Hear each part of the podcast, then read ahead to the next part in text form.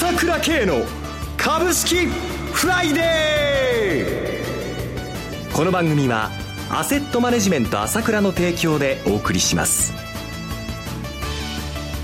皆さんおはようございます。アシスタントの浜田節子です。朝倉慶の株式フライデー。パーソナリティは、アセットマネジメント朝倉代表取締役で、経済アナリストの朝倉慶さんです。朝倉さんおはようございます。おはようございます。よろしくお願いいたします。ますそして、毎月第3金曜日は、個別銘柄スペシャルのゲストといたしまして、経済評論家の山本伸さんをお迎えしてお送りします。山本さんおはようございます。おはようございます。よろしくお願いいたします。よろしくどうぞ。さて、今週のマーケットですが、日経平均株価1万7000円超えてまいりましたね。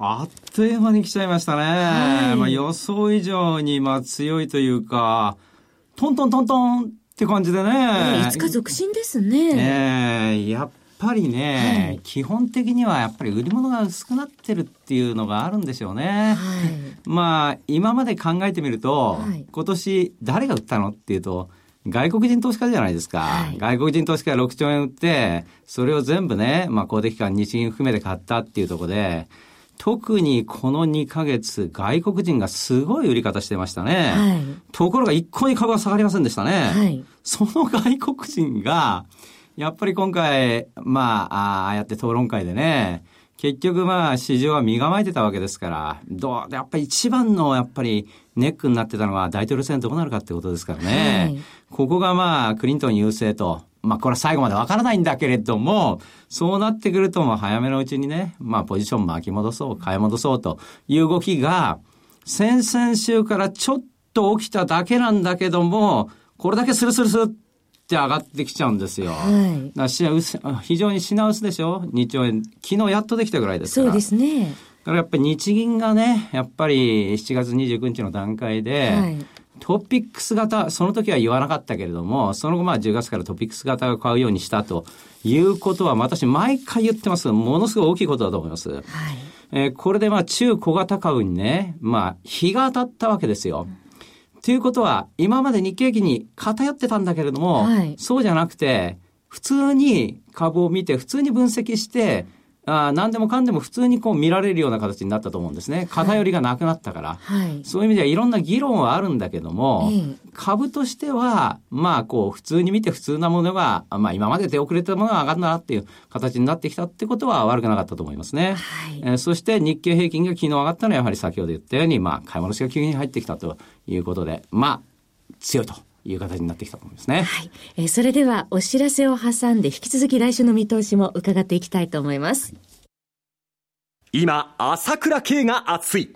その鋭い分析力で注目を集める経済予測のプロ、朝倉慶が代表を務めるアセットマネジメント朝倉では、日々の株式情報を無料でリアルタイム配信中。アベノミクスで上昇した株式相場。投資家はここからどう対処すべきか。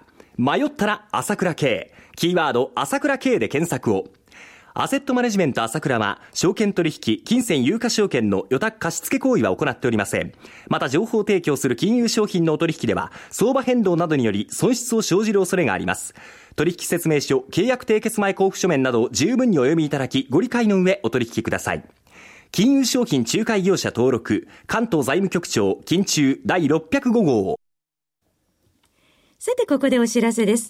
朝倉さん、アセットマネジメント朝倉主催の無料個別株セミナー、今度は六本木の T キューブで行われるそうですね。そうなんですよ。私はちょっと出ないんですけれども、はい、まあこの番組でね、もう、おなじみだと思いますけど、当社のメガネマスターの長谷川慎一ですね。長谷川さん。とにかく当たってますからね、はい、もう番組聞いてる人は当たって、あの、よくわかってると思いますけれども、それから当社の芥川ですね。はい。ええー、まあ、あの、この二人が出てですね、えー、喋るわけなんですけども、長谷川もね、今月ピックアップしたのは、アバルデートとか、鳥貴族とかで、はい、CR 今いいとこで言ってますので、はい、この芥川も、まあ、夕刊富士では2位で検討しましたから、そうですね。えー、まあ、昼、あの、平日の夕方のね、えー、六本木のセミナーなんで、まあ、仕事帰りのサラリーマンの人とか、はい、それからまあ、あ株に関心のある人ね、ぜひ来てもらいたいですね。いい話が聞けると思いますよ。はい。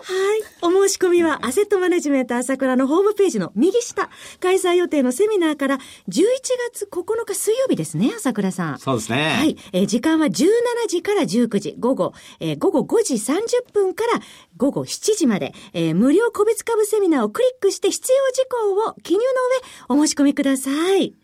えさて、えー、冒頭でですね、朝倉さん、えー、相場の偏りがなくなってきているのではないかというお話がありましたけれども、まあ、物色の流れなどについて、ちょっとここから伺っていきたいと思いますが。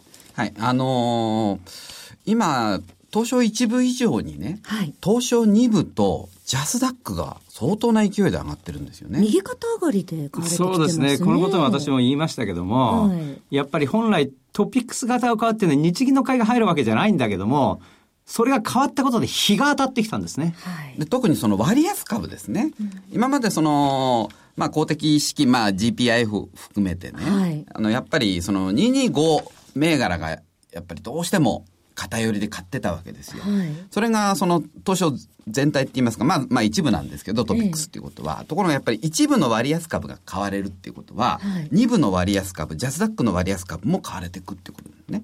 で、残念ながらマザーズは、いわゆるバリュー面では割安株が非常に少ないので、はい、マザーズだけはちょっと蚊帳の外になってる状態なんですよ。えだけど、その東証二部指数、それからジャスダック指数、両方とも1月以来に高値なんですね、そうですよね。えー、それだけ物色の、えー、広がりが出てきたということね。そうですね。あの、外国人も買い越しになってますかね、こちらは。かなり前からね。そうですね。で、昨日買われている業種見てみますと、不動産株が昨日かなり買われていたようなんですが。えー、あのね、えー、例えば三菱地所が、はい、これ26周線を昨日上回ってきたんですけどね。はい、まあ26周線っていうのは、まあ中期トレンドを示す、まあトレンドラインなんですが、はい、大体主力株は7月か8月ぐらいにみんな26周線超えてきたんですよ。はい、トヨタとか、三菱 UFJ とか、みずほとかね。それが、不動産が一番最後に取り残されてた。で、これ正直言って、ええ、不動産株っていうのは、そのアベノミクスが崩壊してきたもう象徴的な銘柄群ですよね。はい、で、それで、それが、ようやくここに来て、26周線上回って反反発する銘柄が出てきたっていうことは、はい、やっと全体的な底上げ、全体的な上昇トレンド入りがまあ確認できたかなと。いう感じだと思いますね。はい、温まってきているということですね。確かに。あの、まあ、これでじゃんじゃん買えっていうわけじゃないんですけど、はい、基本的にはもう弱気から中立に戻すぐらいなスタンスでいいと思う、ね、市場全体があまりにも弱気になりすぎてたっていうのの反動っていうのがあると思いますよね。はい。それでは CM の後は個別銘柄スペシャルです。株式投資に答えがある。株高だからといって必ず設けられる保証はない。だからこそプロの情報が欲しい。そんな時に朝倉慶。経済予測のプロ、朝倉慶の情報は、アセットマネジメント朝倉のウェブサイトで、日々無料でリアルタイム配信中。迷ったら朝倉慶。キーワード、朝倉慶で検索を。アセットマネジメント朝倉は、証券取引、金銭有価証券の予託貸付行為は行っておりません。また、情報提供する金融商品のお取引では、相場変動などにより損失を生じる恐れがあります。取引説明書、契約締結前交付書面などを十分にお読みいただき、ご理解の上お取引ください。金融商品仲介業者登録、関東財務局長、金中第605号。さて、本日は第3金曜日です。ゲストに経済評論家の山本慎さんをお迎えしております。えー、それでは山本さん、注目されているセクター、並びに銘柄をお願いします。はい。あのーやはり12月15日に、プーチン大統領が来日して、はい、えー、まあ、安倍総理の地元、で会談するわけですよね。山口ですね。はい。はい、なので、やっぱりちょっとだんだん近づいてくるに従って思惑が高まってくるので、やっぱりロシア関連が面白いなと。思ってるんですよ。はい、で、実は、これ水曜日に、今日どんな番組、あ、今日どんな銘柄取り上げようかと番組でね、はい、ちょっと話してたんですけど、はい、その時に、川上塗料、表記海運、臨港コーポレーション、それから東海運っていう話をしたんですよ。したら川上塗料が実は昨日、30%も上がっちゃいましたね。50円ストップ高で。もうすでにですね。で、表記海運、臨港コーポレーション、東君、みんな上がっちゃったんですよ、昨日。はい。なので、あんまり、まあ今日は本当にこの銘柄に関しては参考程度なんですけど、はい。その川上塗料っていうのは、そのガスプロム向け、世界最大のガス会社のガスプロム向けのパイプラインの塗料ですね、はい、これを納入した実績があるんですよ。はい、まあちょっとそのこれ、二度ストップ高してるのかな？その、ここに来る過程でね。なので、ちょっと危険ですけども、はい、えー、一応頭の片隅っていうことでね。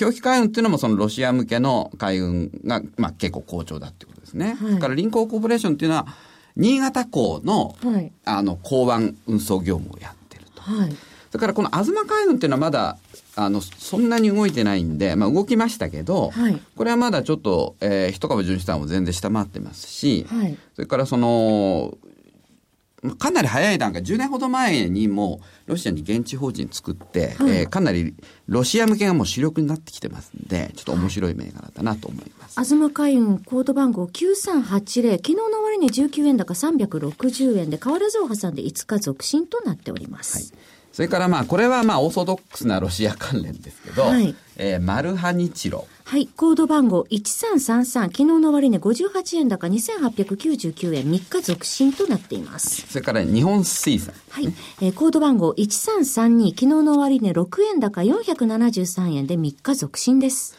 あのー、これ、まあ、日露首脳会談でも、あんまりその前進しないんじゃないかって見方があるんですけど、はいやっぱり、えー、10月19日で日ソ共同宣言から60年なんですね、ちょうど。はい、で、まあ、外務省のホームページも更新されたり、えー、で、やっぱりね、アメリカ大統領選と、それから、まあ来年1月に大統領就任式ありますけど、その間に会談して、なんとか平和条約締結、はい、それから二党返還に持ち込もうっていう。で、それをその手土産に総選挙にな、なだれ込むっていうシナリオだと思うんですよね。はい、なので、ちょっとその、まあ、11月8日の大統領選まではやっぱりどうしても皆さん様子見姿勢ですので、はい、そんなにこう小さい銘柄しか今できないと思うんですよ。ええ、だけど、だんだん その12月15日が近づくにつれ、その、ちょっと大きい銘柄、この日水だとか丸派だとかね、はい、こういうところにもだんだんその物色